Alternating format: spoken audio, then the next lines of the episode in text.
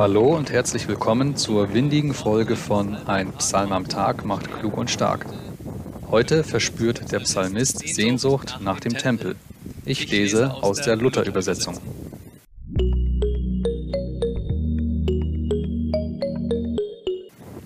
Psalm 84 Freude am Hause Gottes. Ein Psalm der Söhne Korach, fortzusingen auf der Gittit. Wie lieb sind mir deine Wohnungen, Herr Zebaoth. Meine Seele verlangt und sehnt sich nach den Vorhöfen des Herrn.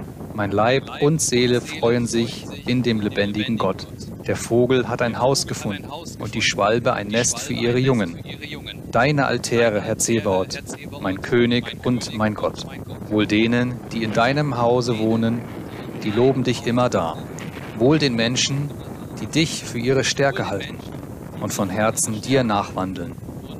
Wenn sie durchs dürre Tal ziehen, wird es ihnen zum Quellgrund, und Frühregen hüllt es in Segen. Sie gehen von einer Kraft zur anderen und schauen den wahren Gott in Zion. Herr, Gott Zebaoth, höre mein Gebet, vernimm es, Gott Jakobs. Gott, unser Schild, schaue doch, sieh doch an das Antlitz deines Gesalbten. Denn ein Tag in deinen Vorhöfen ist besser als sonst tausend.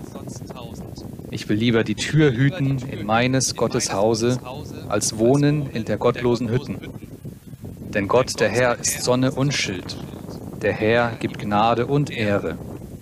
Er wird kein Gutes mangeln lassen, den Frommen. Herr Zebaoth, wohl dem Menschen, der sich auf dich verlässt. Wenn man den Psalm so liest, könnte man meinen, hier wäre jemand ziemlich verliebt.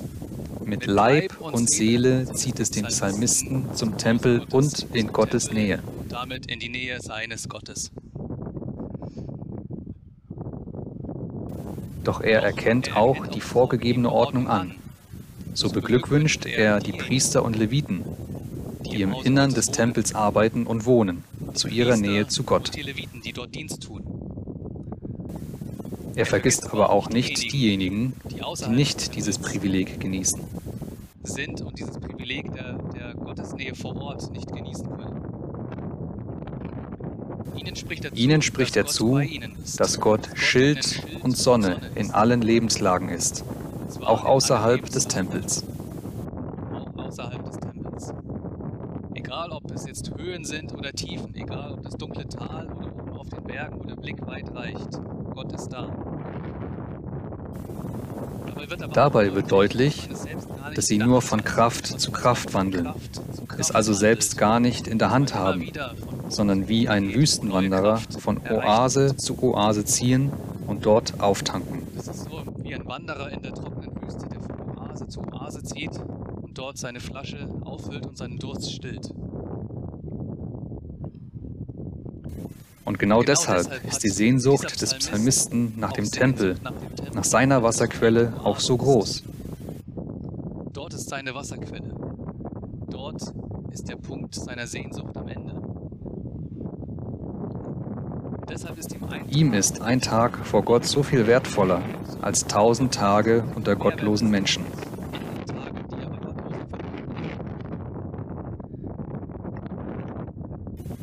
Wo liegt dein Sehnsuchtsort, von dem du deine Kraft beziehst? wo ist deine Quelle? Wo ist deine Oase, in der du auftankst? Mit Folge 56 lesen wir dann einen Brief an einen Lebensretter. Bis dahin, wir sehen uns, mach's gut. Ciao.